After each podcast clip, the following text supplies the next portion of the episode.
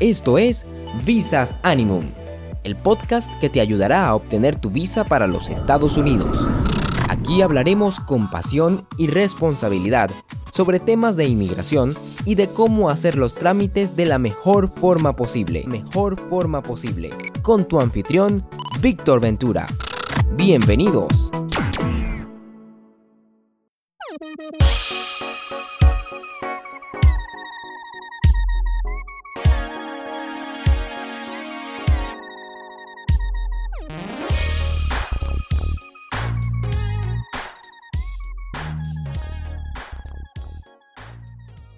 Hola, ¿qué tal? Te doy la bienvenida a esta segunda temporada. Este es el primer episodio. Estoy muy contento de iniciar esta nueva temporada. Primero dar gracias a Dios por este podcast y gracias a ti por escucharlo. Quédate conmigo en esta nueva temporada y descubre todo lo que trae para ti. Recuerda que en Visas Animum estamos para ayudarte a sacar tu visa americana te ayudamos con lo que es el llenado de los formularios, la creación de perfil, agendamos citas y brindamos asesoría. Te puedes comunicar por WhatsApp al 829-935-1781. En el tema central de este episodio, hablaré de 7 tips para viajar en avión por primera vez. Y en el tema de la sección de cómo mejorar tu estatus económico y social, se titula Toma la decisión de dejar de quejar. Pero trataremos estos temas más adelante. Así que quédate conmigo y no te pierdas este primer episodio en esta segunda temporada. De inmediato vamos a pasar a la frase célebre del episodio. Viajar sirve para ajustar la imaginación a la realidad y para ver las cosas como son en vez de pensar cómo serán. Samuel Johnson. ¿Y qué pasó un día como hoy?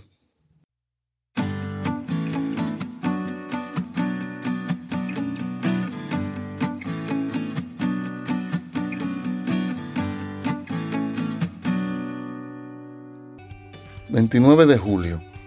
...de 1919... ...hace 100 años... ...fallece Mark Nathanson político revolucionario ruso. En 1979, hace 40 años, fallece Herbert Marcuse, filósofo y sociólogo germano-estadounidense. En 1994, hace 25 años, nace Daniel Ruggini, futbolista italiano. En 1994 fallece Dorothy Crowfoot Hodgkin, química británica, Premio Nobel de Química en 1964. En 1994, hace 25 años, se estrena la película La Máscara. Protagonista de esta gran película fue Jim Carrey. Noticias de inmigración. El presidente de México reprocha a amenazas de Estados Unidos por migración. Chiapas, México. El presidente Andrés Manuel López Obrador, AMLO, afirmó que la mayoría de los migrantes que buscan llegar a Estados Unidos no son mexicanos. Sin embargo, la amenaza para frenar el flujo migratorio es sobre México. Hay crisis en Centroamérica y nuestros hermanos centroamericanos se buscan la vida. Salen del Salvador, de Guatemala, pasan por nuestro país y en Estados Unidos nos amenazan de que si no se baja, se detiene el flujo migratorio no quiero echarle la culpa a nadie. La mayoría de migrantes no son mexicanos, pero la amenaza es sobre México, aseguró AMLO. Si no baja el flujo migratorio, amenazan con aranceles impuestos a las mercancías que produce México y que se venden en Estados Unidos. Trump dispone fondos militares para construir el muro. El presidente Donald Trump celebró una gran victoria después de que la Corte Suprema de Estados Unidos le autorizara utilizar miles de millones de dólares de fondos del Pentágono para construir el muro de la frontera con México.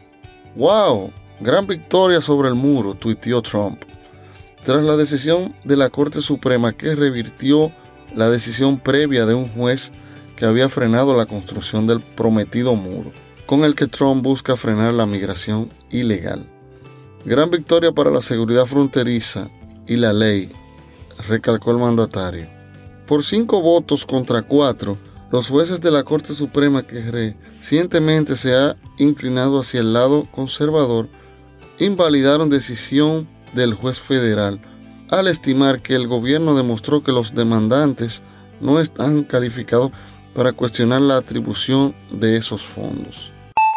Dato interesante y curioso.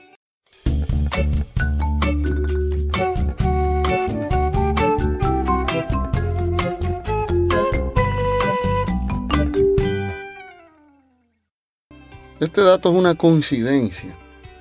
El libro que habló del hundimiento del Titanic 14 años antes era el barco más grande jamás creado.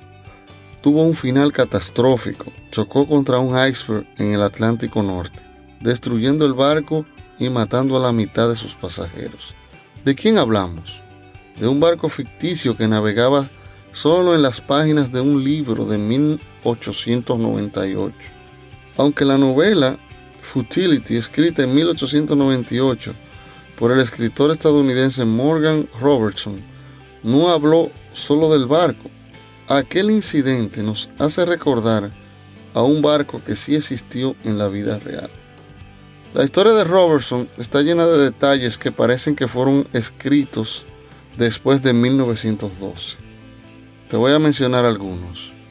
En Futility el barco se describe como el barco más grande de su época y se llamó Titán. Otro dato, los barcos eran prácticamente del mismo tamaño, aunque el Titanic solo medía 25 metros más de largo. Otro detalle es la fecha. Los dos barcos que fueron descritos como insumergibles chocaron contra un iceberg y se hundieron a mediados de abril. Ambos eran capaces de surcar velocidades superiores a los 20 nudos seguridad otro detalle. A pesar de tener miles de pasajeros a bordo, ambos barcos tenían la cantidad mínima legal de botes salvavidas. Al escritor lo llamaban un escritor profético. Estas misteriosas coincidencias son las que llaman la atención, pero ¿acaso Robertson fue un escritor profético? Paul Heyer, académico del Titanic y profesor de la Universidad de Wildrift Laurier, explicó que dichas similitudes pueden explicarse observando la biografía del autor. Era alguien que escribió sobre asuntos marítimos, dijo Heyer. Era un marino experimentado y vio que los barcos se estaban volviendo muy grandes y el posible peligro de uno de estos gigantes golpearía un iceberg podría ser real. Las experiencias de Robertson como marino pudo dar mucho material para escribir con precisión sobre la catástrofe marítima. Hasta aquí el dato interesante y curioso. Vamos al grano con el tema central de este episodio. Viajar es uno de los sueños que tienen la mayoría de las personas. Por eso quiero darte 7 tips para que tu viaje sea lo más placentero posible. Los aeropuertos son, son distintos y muchos son bastante grandes y otros no tanto, ¿verdad? Pero en esencia el proceso de viaje que tú vives como pasajero en un aeropuerto es casi siempre lo mismo. Tip número uno. Debes llegar temprano al aeropuerto.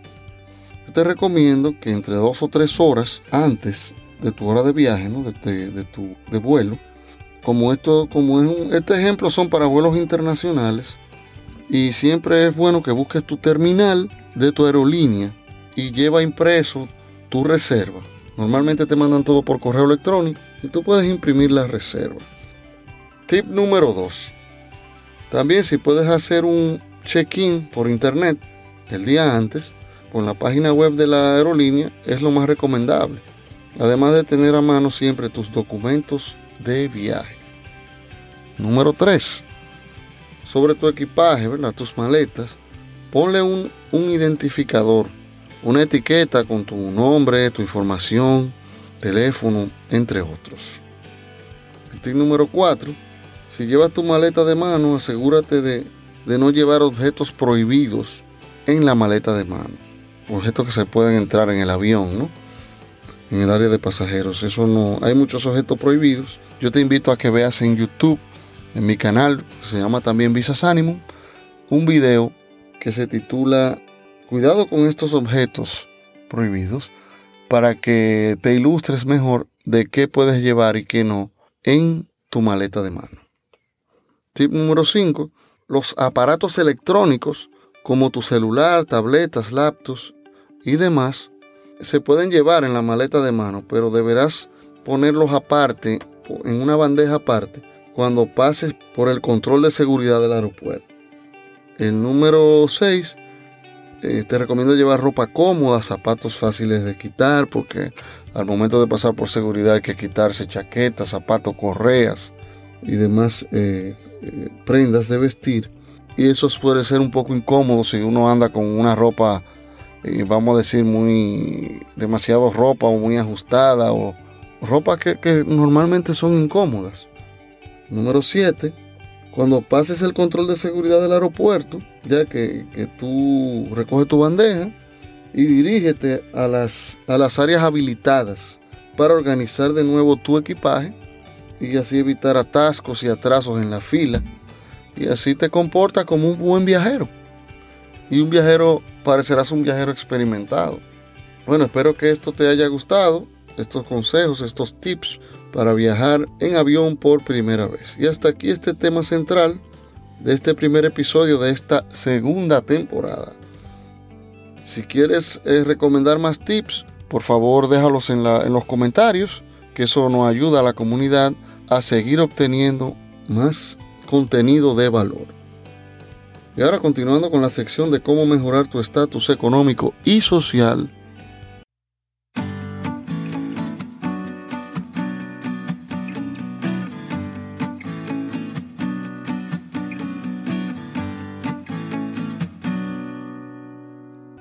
El tema de esta sección se titula Toma la decisión de dejar de quejarte.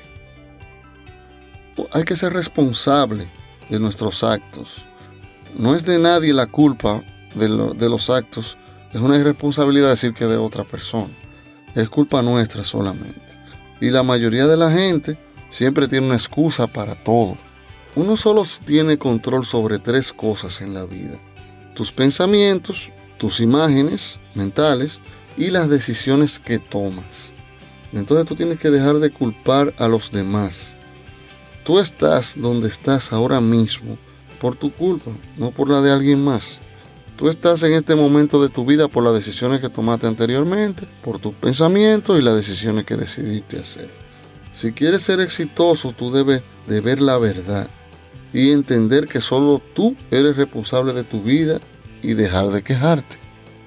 Para poder quejarte de algo o de alguien, tú debes saber que existe algo mejor, porque hay que tener algún punto de referencia, ¿no? Porque así como uno conoce que, que hay cosas que son mejores a las que tú estás viviendo, a tus resultados, entonces tú por eso te quejas. Vamos a ver esto de, de más cerca. Si tú no supieras que existe algo mejor, como te dije anteriormente, más dinero, una mejor casa, carros de lujo, eh, un mejor trabajo, puedes conseguir una mejor pareja si tienes inconvenientes con tu pareja, una pareja más amorosa, más comprensiva. Entonces, si tú sabes que existe todo eso, o si no supieras que existe esto, tú no te quejaras. Saber que hay algo mejor es por el motivo en lo que uno se queja. Pero entonces uno no quiere tomar los riesgos necesarios para obtener cosas mejores y crear eso que tanto tú quieres. Piénsalo. No nos quejamos sobre cosas que no tenemos control. ¿O acaso la gente se queja de la gravedad? No, la gente no se queja de la gravedad, la gravedad está ahí y punto. Las cosas de las que nosotros nos quejamos son cosas que podemos cambiar, pero hemos escogido no hacerlo. Podrías tener un mejor carro, un mejor trabajo, una pareja más amorosa, pero todo esto requiere de que tú cambies. ¿Por qué no lo haces? Porque conlleva riesgos y puedes fracasar. Y te da miedo eh, tomar ese camino desconocido. Claro que nos da miedo. Y, tenemos mucho miedo al fracaso y al qué dirán. Pero si uno no toma acción en cambiar, porque los resultados que uno está viendo en su vida no le agradan, Eh, ¿Y qué hacer? ¿Sentarse a quejarse? Hay que hacer algo. Hacer un cambio puede requerir de dinero, esfuerzo y tiempo. Y eso puede ser difícil. Pero para hacer todos estos cambios tan riesgosos, es mejor no hacer nada y, quedarse quejándose. Por eso es que mucha gente no hace nada. O no se encuentra difícil hacer todos esos cambios que necesita hacer en su vida. Bueno, como yo lo veo, aceptes tu vida de tal modo como está, quedándote en tu zona de confort y no te quejes, no te quejes. De todas formas, tú no vas a resolver nada quejándote. O asume los riesgos, cambia tu vida, crea la vida que tú deseas y toma la decisión. Eso es solo una decisión. Así que deja de quejarte, toma acción y continúa creando la vida que tú sueñas, la vida que tú mereces. Y así puedes mejorar tu estatus económico y social, que es de lo que se trata esta sección, para que puedas solicitar visa americana. Porque si, si tú sigues en ese círculo vicioso de quejarte y no mejorar nada, eh, al momento de tú presentar una solicitud de visa que no has mejorado, si te has cancelado ya anteriormente, si te han negado, perdón, anteriormente y tú no cambias nada, eh, va a ser el mismo resultado. Te la van a, negar de nuevo.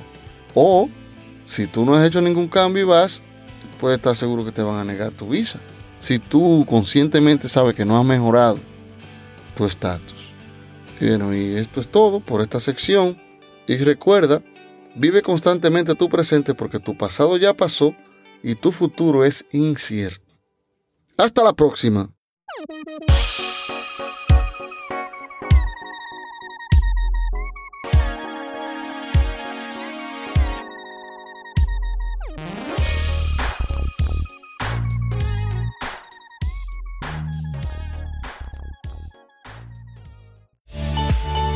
Esperando que te haya servido de mucha ayuda esta información, nos despedimos en Visas Animum, deseándote mucha buena vibra.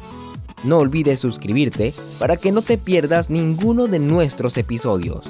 Visas Animum, tu pase a los Estados Unidos. Hasta la próxima.